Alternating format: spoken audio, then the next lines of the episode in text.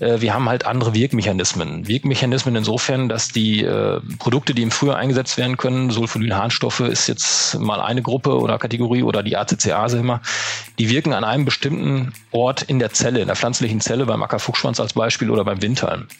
Und ähm, durch engere Fruchtfolgen haben wir natürlich da einen re relativ hohen Selektionsdruck. Und äh, wenn dann halt auch noch diese Wirkstoffgruppen, die dann in den Kulturen eingesetzt werden, auch jedes Jahr oder jedes zweite, dritte Jahr immer wieder äh, selektieren, dann haben wir ein Problem, dass dann ein Biotyp, der irgendwann mal ursprünglich da war, das schon konnte, Herzlich willkommen zu einer neuen Folge von Sehen und Hören. Ich bin heute zusammen mit Matthias Voss. Hallo Matthias. Hallo, grüß dich. Matthias, von wo bist du denn jetzt zugeschaltet? Ja, ich bin aus der Nähe von Münster in Westfalen zugeschaltet, also wirklich im Nordwesten der Republik angesiedelt da wo eigentlich auch die Viehdichte sehr hoch ist. Dann haben wir schon eine erste Gemeinsamkeit entdeckt. Ich bin nämlich auch ein Westfale, auch wenn ich jetzt in Nordhesse wohne, aber der Westfale, der bleibt. Was ist denn so dein Aufgabenschwerpunkt? Du arbeitest bei Bayer, äh, bist du da auch in Westfalen unterwegs?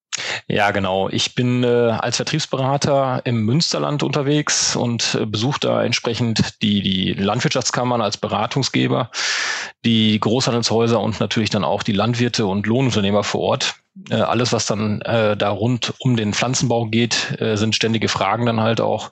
Von der Saat bis zur Ernte kann man eigentlich sagen, sind wir durchgehend eigentlich gefordert. Und ähm, dementsprechend ist das ein spannender Job kann ich nur jedem empfehlen, wer noch Lust hat. Und natürlich auch ein spannendes Jahr. Also gefühlt kann es gerade auf dem Acker nicht schnell genug gehen.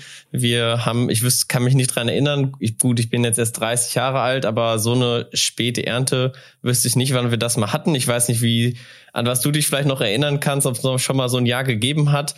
Aber jetzt ist der Acker da und eigentlich wird, genau, der Raps schon wieder gerade gedrillt und alles überschlägt sich und das ist natürlich jetzt auch eine besondere Herausforderung für die Landwirte. Das ist genau richtig. Also ich kann mich jetzt mal outen. Also ich bin Anfang der 80er Jahre geboren und dann entsprechend da auch aufgewachsen. Und es war wirklich in den 80er und 90er Jahren schon so, dass wir immer wieder feuchte äh, Frühjahre und auch Sommer hatten. Und äh, auch die Ernte dann oftmals etwas schwieriger war als in den letzten fünf oder sechs Jahren, wo wir wirklich dann unproblematisch äh, eigentlich den Drescher auf die Fläche geschickt haben und äh, kurze Zeit später dann auch schon die Bodenbearbeitung gut durchführen konnten, ohne dass wir Strukturschäden hervorgerufen haben. Dieses Jahr, wie du schon gerade gesagt hattest, ist relativ häufig dann auch ähm, wirklich Getreide auch auf den Flächen geblieben, leider Gottes. Ähm, nicht nur der Auswuchs war problematisch, auch der Strohrest, der dann auf der einen oder anderen Fläche verblieben ist. Und da müssen wir natürlich aufpassen, dass es äh, zum einen eine Problematik hinsichtlich der äh, Schnecken, die natürlich da zu äh, Gange treten oder zu Werke treten dann nachher und vor allen Dingen auch der Feldmäuse. Und das Ganze auch irgendwo in der Struktur sauber einzuarbeiten, wird natürlich auch nicht ganz einfach, gerade weil es jetzt auch immer noch wieder feucht ist. Das heißt, wir kriegen gar nicht diese zwei, drei Arbeitsgänge, Arbeitsschritte vorweg, dass wir das Stroh sauber klein bekommen und dann auch von der Struktur sauber einarbeiten können. Das ist so ein bisschen die Krux gerade jetzt bezogen auf die Rapsaussaat, die jetzt so kurzfristig ins Haus steht. Das ist auch das Thema, mit dem wir uns in der heutigen Folge beschäftigen wollen. Nicht über die Ernte sprechen, die ja schon diverse Herausforderungen mitgebracht hat. Da gibt's ja auch eine separate Folge zu, wo ich jedem empfehlen kann, da einfach nochmal reinzuhören. Wir wollen darüber sprechen, wie es jetzt konkret weitergeht und was ist da da die Besonderheit in diesem Jahr? Ich habe auch das Gefühl, wir haben unglaublich viel, ja, irgendwie keimfähige Körner, natürlich auch auf dem Boden, vieles runtergefallen. Was sind die Besonderheiten jetzt für die Bodenbearbeitung, dann noch für die spätere Aussaat in diesem Jahr? Ja, wir müssen zum einen schauen, das ist ja immer das Thema dann auch gerade Flugvertreter, der Mulch- oder Direktsaatvertreter. Da gibt's ja wirklich dann die Lager, die wir bei uns in der Landwirtschaft oftmals antreffen. Und ich sage äh, ganz klar, man muss dieses Jahr flexibel sein. Das ist so ein bisschen äh, flapsig von mir da so formuliert. Aber es ist wirklich so, wir müssen schauen, die Kapillarität hat sich im Frühjahr und über die Sommermonate dann relativ gut aufgebaut. Wir haben eine Struktur so, dass dann das Wasser auch gut nach unten wegtrainieren kann. Ausnahme natürlich die ein oder andere Fahrgasse, die übergeblieben ist. Und somit wollen wir eigentlich gar nicht zu tief in den jetzt feuchten Boden eingreifen und dann noch irgendwelche Schmierschichten vielleicht in der Tiefe produzieren.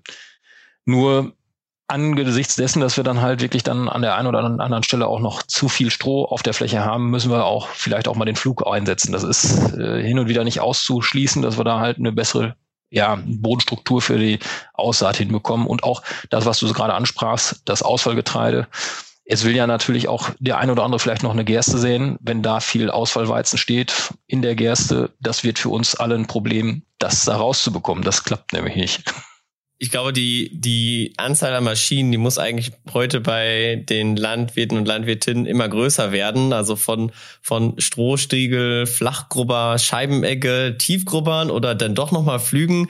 Also gefühlt muss man, wie du schon auch gesagt hast, immer, ja, flexibler sein und genau jedes Jahr und jede Fläche wirklich komplett individuell irgendwie, ja, ähm, behandeln und auch betrachten.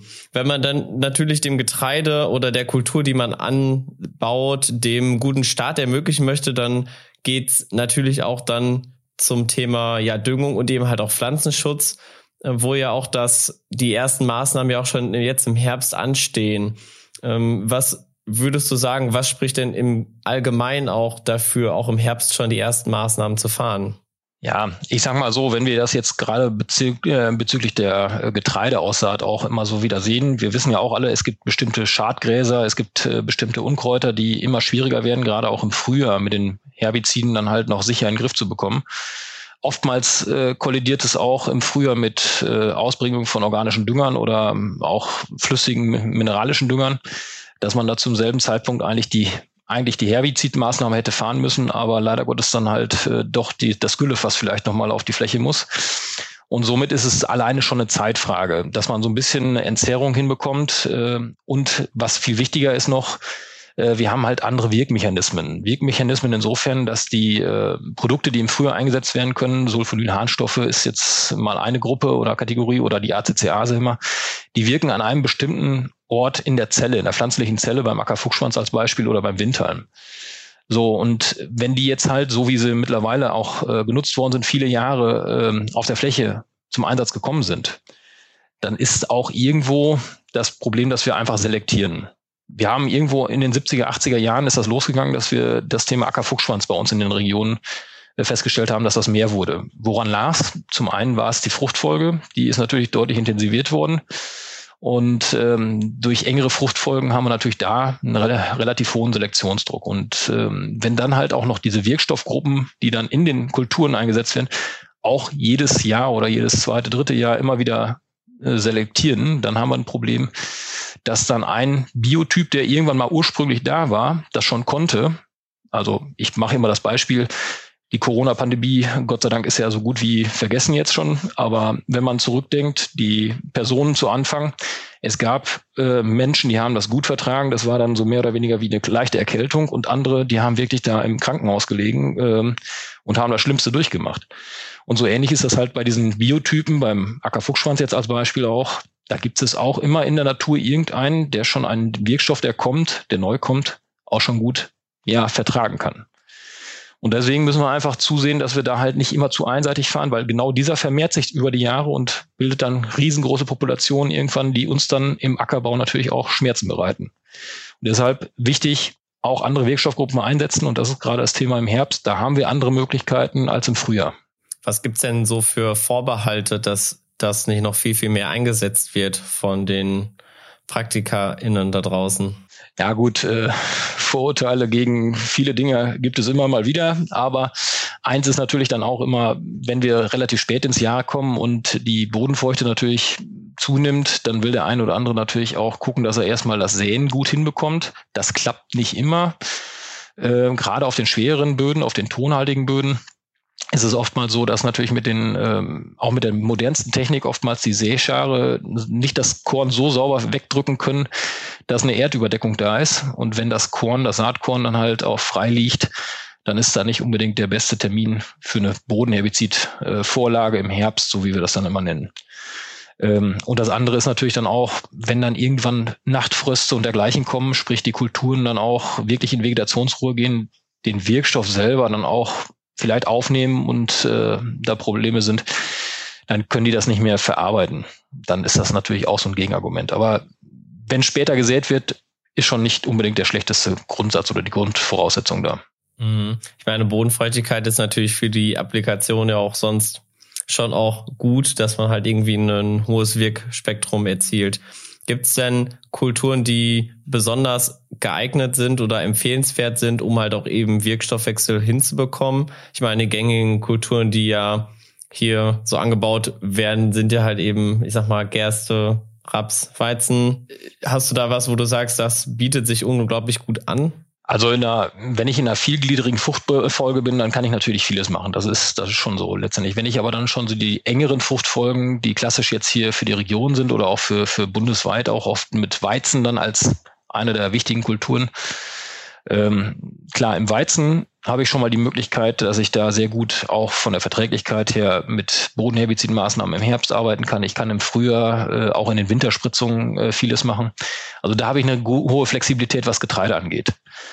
Hinzu kommt die Gerste, ähm, die hat jetzt nicht ganz so viel Möglichkeiten, wenn ich jetzt rein an die Pflanzenschutzmaßnahmen denke. Da habe ich mit den Bodenherbiziden wirklich den Schwerpunkt. Da muss ich auch zusehen, dass ich da möglichst viel erledige.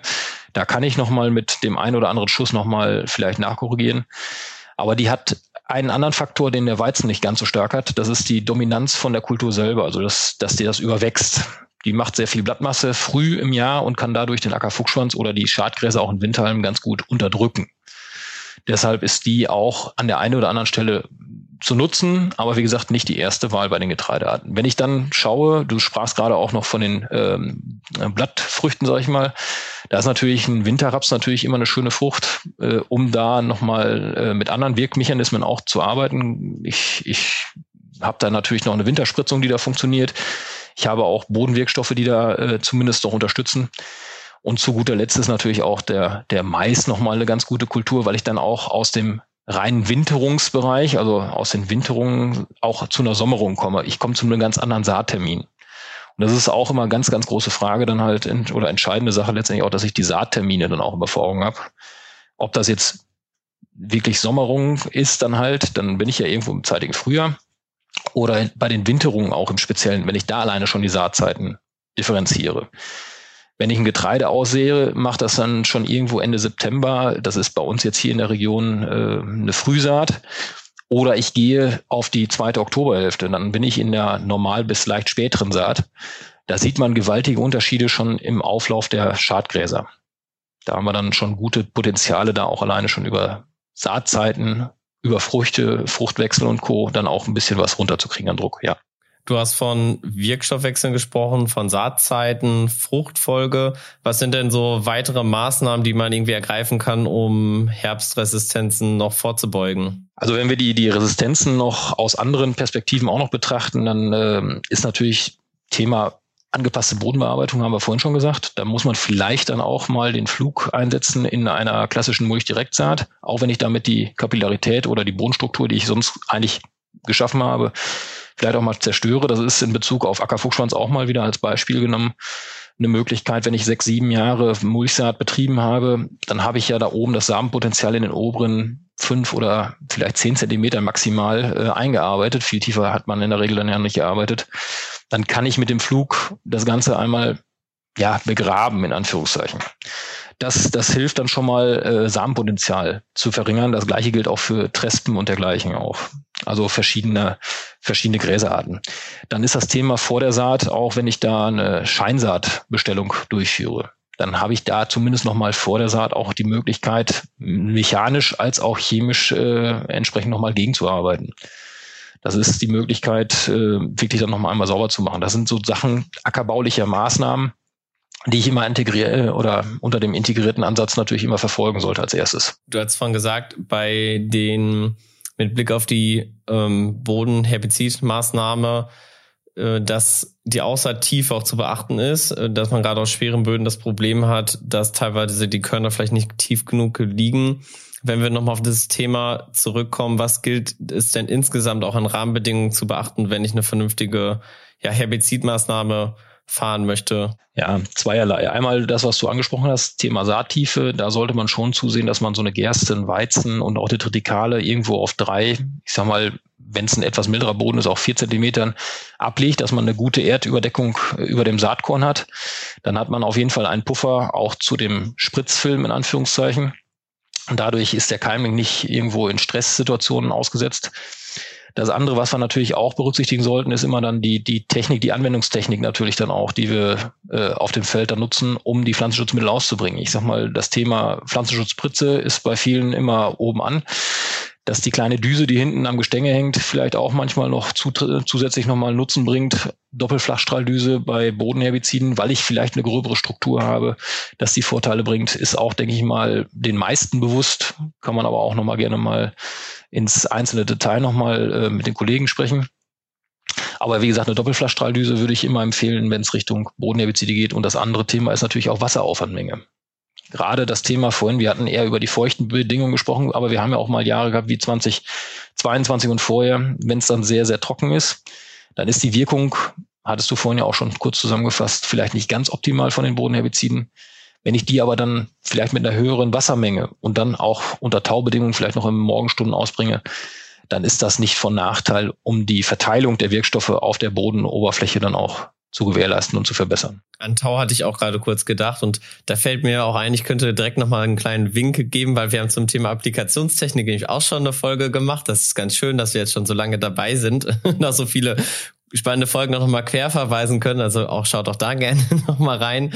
Ähm, sehr, sehr gut. Ähm, was, was sagst du denn, wenn wir jetzt wirklich noch mal ähm, zusammenfassend auch noch mal kurz betrachten, was du schon an Maßnahmen ähm, erwähnt hast, wie erfolgsversprechend ist das denn auch gerade, wenn man ein bisschen Problem hat mit Ungräsern? Wie zielführend kann da auch eine, ja, eine Herbizidmaßnahme sein? Und weiß nicht, welche Produkte ähm, sind da gerade auch vielversprechend und wie sind da so die Erfahrungen? Was kriegst du auch von den, ja, den Landhändlern, LandwirtInnen, mit denen du zu tun hast? Was geben die dir an Feedback? Also das ist einmal natürlich das Wichtigste für mich, zumindest auch in der Beratung, in der täglichen Beratung, ist immer das Feedback aus der Praxis heraus. Und das andere, was wir natürlich auch viel nutzen und äh, was uns auch wirklich viel Input gibt, ist natürlich das Thema Versuchswesen auch.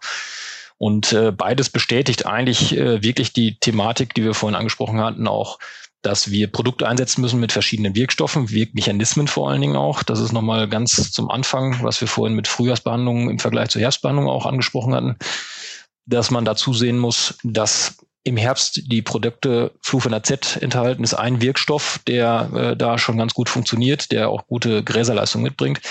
Aber wenn er alleine eingesetzt wird, kommt er auch irgendwann an seine biologischen Grenzen. So, das ist dann halt immer das äh, Thema. Und wenn wir jetzt beispielhaft mal ein Mateno äh, Duo mit zum Kadu dazu nehmen, dann hätten wir zum Beispiel eine Möglichkeit, drei Wirkstoffe die dann entsprechend in der Breite wirken äh, und sich auch gegenseitig unterstützen, dann auch nochmal äh, zeitgleich auszubringen. Das ist definitiv kein Nachteil und ähm, wird auch aus der Praxis heraus bestätigt, wenn man entsprechende Aufwandmengen auch fährt. Das ist auch immer so ein kleiner Appell von mir. Gerade wenn es um die Thematik Wirkstoffmenge geht äh, oder Produktmenge auch in der Ausbringung, da nicht zu gering zu gehen letztendlich, weil wir da auch oftmals dann wirklich die Schwierigkeit haben. Das kennen wir als Beispiel bei uns Menschen auch, wenn wir jungen Jahren anfangen, Kaffee zu trinken. Die erste Tasse montags morgens macht uns oder putscht uns so auf, dass wir den ganzen Tag richtig motiviert sind.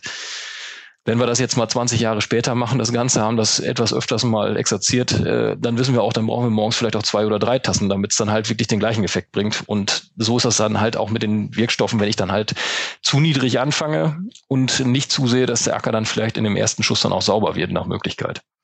Das ist ein sehr gutes Beispiel. Da hast du mich sofort mit gecatcht. Also ähm, heute ist auch so ein Tag, da würde ich jetzt noch Kaffee trinken. oh, das, das wird eine unruhige Nacht. zum gehört einfach zum funktionierenden Stoffwechsel dann dazu. ähm, wenn wir darüber nochmal sprechen, was man vielleicht an häufigen Fehlern oder No-Gos vermeiden sollte, hast du schon gesagt, ähm, Problem ist vielleicht Hightech-Spritze ausgestattet mit der falschen Düsenwahl, äh, zu wenig Wirkstoff, zu wenig Wasser. Natürlich irgendwie falscher Zeitpunkt. Was gibt's denn noch an häufigen Fehlern, die man ja vielleicht, wenn man diese Folge hört, gut vermeiden kann? Also ein ganz wichtiger noch Ergänzer, das wäre das Thema dann auch die Entwicklung der Unkräuter oder der Schadgräser, die ich da auch wirklich dann bekämpfen möchte in dem Fall. Ähm, es steht natürlich in den Zulassungen und auch in vielen Schreiben dann, dass man die Mittel bis zum teilweise Dreiblattstadium und darüber hinaus des Getreides dann einsetzen kann. Äh, das ist auch vollkommen in Ordnung und macht auch Sinn. Nur man muss halt dabei gleichzeitig darauf achten, dass die Schadgräser halt nicht zu groß werden. Das heißt, wenn die Spitzen, wenn die auflaufen, dann sollte man mit den Bodenherbiziden möglichst dann auch auf dem Feld sein, beziehungsweise dann die Applikation auch fertig haben. Also gerade wirklich kleine Stadien möglichst erwischen. Je größer die werden, wenn Blattstadien entwick äh, sich entwickelt haben, mittlerweile auch bei Kamille und dergleichen, dann bin ich schon wirklich bei anderen Produkten, die ich dann wieder entweder zumischen muss oder in der späteren Applikation nochmal nachlegen muss. Macht es denn Sinn, bei Herbstbehandlung auch Nester oder nur außenrum irgendwie zu behandeln? Oder vielleicht, wenn ich meine Dokumentation im Griff habe, nochmal über eine bestimmte Fahrgasse zu fahren, weil ich weiß, dass da irgendwie in der Ernte noch einiges an Kamille stand? Oder ist das vielleicht zu heikel, weil man natürlich noch nicht sieht, was da für ein Samenpotenzial im Boden ist?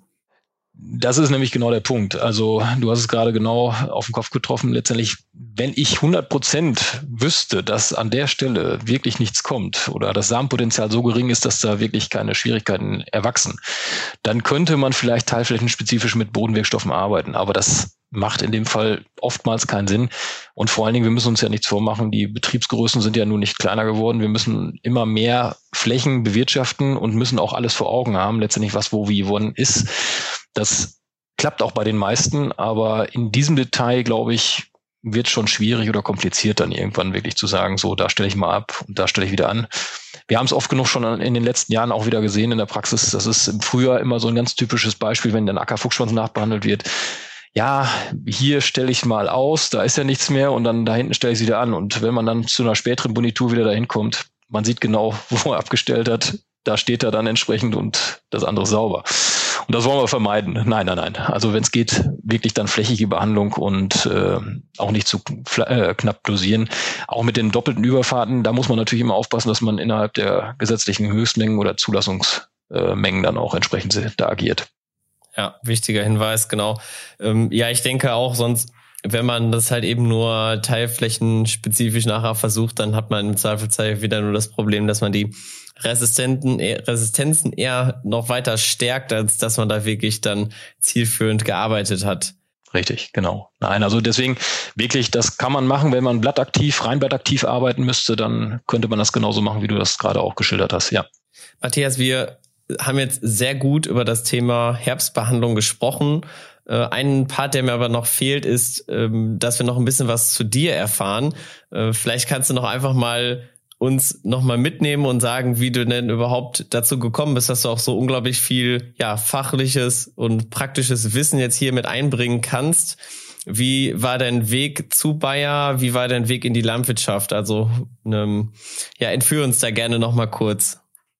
Ja, also wenn man im Münsterland mitten auf dem Plattenland groß wird und äh, das zwischen vielen Betrieben und ja, gut, ich selber leider Gottes nur einen kleinen Nebenerwerbsbetrieb habe letztendlich, aber äh, ich sag mal, dann halt natürlich viel mitgenommen wird und viel bei den äh, Leuten dann auch groß geworden ist im Stall auf dem Acker. Dann hat man natürlich irgendwie so ein bisschen Blut geleckt, ist natürlich dann auch ziemlich dann äh, mit Landwirtschaft verbunden das Ganze hat sich dann halt äh, so weit äh, fortgesetzt, dass man dann irgendwann ähm, ja in die Ausbildung dann halt auch entsprechend investiert hat. Ich bin dann äh, beim genossenschaftlichen Großhandel auch mal gewesen, das, das muss ich auch dazu sagen, äh, in Münster und habe da äh, damals dann angefangen, habe dann auch äh, nach dem Studium, nach dem landwirtschaftlichen Studium, so muss ich sagen, habe ich dann da entsprechend in der Beratung äh, meine mein Unwesen getrieben habe das von 2008 bis 2014 dann auch äh, dort gemacht. 2014 bin ich dann im Juli zur Bayer gewechselt letztendlich oder zum Bayer, sagt man ja bei uns entsprechend im Hause. Und äh, seitdem bin ich hier wirklich als Vertriebsberater in der Region des Münsterlandes unterwegs. Und wie gesagt, es ist immer so das Thema, vorher auch beim genossenschaftlichen Großhandel, als ich da in der Beratung war, ich habe mich viel um Sortenwesen, um Dünger äh, und auch entsprechend die Thematik auch mit Organik äh, ziemlich viel gekümmert. Pflanzenschutz war auch immer ein Steckenpferd, deswegen dann auch ganz gerne zu Bayer hin. Und äh, so hat sich das Ganze dann irgendwo zusammengefunden, muss ich ganz klar sagen. Es war jetzt ein bisschen gesprungen, aber ich hoffe, jeder konnte folgen.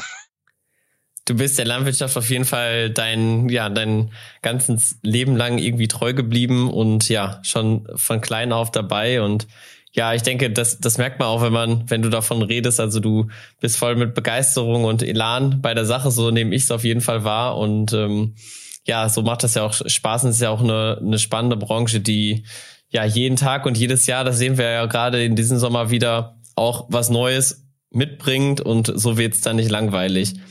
Um vielleicht die Vorstellung nochmal abzurunden, nochmal einen Part, der, dem sich jeder ein, nochmal hier stellen muss, jeder Gast. Und zwar habe ich ein paar Oder-Fragen vorbereitet. Und das ist jetzt der krönende Abschluss dieser Folge. Und da bin ich gespannt, wie du das beantwortest und sag auch gerne dazu, warum du das so beantwortest. Genau, wir fangen an. Du bist in der Nähe von Münster, aber trotzdem die Frage, ähm, gehst du ja im Laden shoppen oder doch lieber online? Ich bin da noch klassisch. Ich äh, gehe dann noch in den Laden letztendlich, wobei ich das bei Kleidung immer so sage, dass meine Frau das macht. Muss ich zugeben. Ja, man muss auch manchmal Aufgaben delegieren. Das lerne ich auch immer wieder. Genau. äh, du hast gesagt, du hast studiert. Äh, lieber, ähm, ja, warst du eher der WG-Typ oder lieber der Typ fürs Alleine leben? Ja, ich, auch da muss ich sagen, im Nachgang äh, habe ich da den Fehler gemacht. Ich bin wirklich dann äh, bis zur FH nach Soest immer gefahren, leider Gottes. Ich hätte wirklich in die WG ziehen sollen und dann vor Ort bleiben sollen. Das wäre intensiver gewesen dann noch. Von, äh, von Münster nach Soest, wie lange fährt man da? Da fährt man eine gute Stunde, nicht ganz. Okay, okay. Ah, dann hast du dich fürs Pendeln entschieden quasi. Mit Fahrgemeinschaft, nicht alleine. Das war dann die WG im Auto. Das lassen wir auch Richtig. mal durchgehen. äh, lieber Nachrichten oder Mails schreiben oder anrufen? Der kurze Draht. Telefon. Und direkt wissen, woran man ist, genau. Richtig. Ja. Aber ist natürlich für dein Tätigkeitsfeld auch wahrscheinlich, also wird es wahrscheinlich auch gefordert. Also ich glaube gerade die äh, Landwirte und Landwirtinnen, die wollen schon gerne irgendwie jemanden an der Strippe haben und direkt sprechen. Ja, da kann ich nur immer die Gegenfrage stellen. Würdest du, wenn du ein Problem hast am Feld, erst zum Rechner gehen oder beziehungsweise mit dem Handy anfangen zu tippern? Ja, ja, das stimmt. Das ist schon. Dann ist es doch lieber der Anruf. Möchtest du zum Abschluss der Folge nochmal den ZuhörerInnen was mit auf den Weg geben? Irgendeinen Tipp oder irgendwas, was sie morgen am Tag schon umsetzen können? Also das, was auf jeden Fall wichtig wäre für die Vorbereitung, wäre, dass wir vorm Getreide einen, ja, ich sag mal, schwarzen Acker letztendlich haben. Das ist, nennt man ja immer so schön, dass wir wirklich dann bei Null starten können, dass die Kultur einen Vorsprung hat und wir dann wirklich da auch mit den Bodenherbiziden gute Wirkungsgrade auch hoffentlich dann unter noch brauchbar feuchten Bedingungen dann auch hinkriegen. Und äh, wie gesagt, das klappt schon. Kriegt man schon hin und sonst gerne melden. Genau, meldet euch gerne und ansonsten wünsche ich allen da draußen ja noch eine erfolgreiche Zeit auf dem Acker, eine, eine gute Aussaat und einen guten Start in die neue Saison. Und genau, dann hören wir uns zur nächsten Folge. Vielen Dank.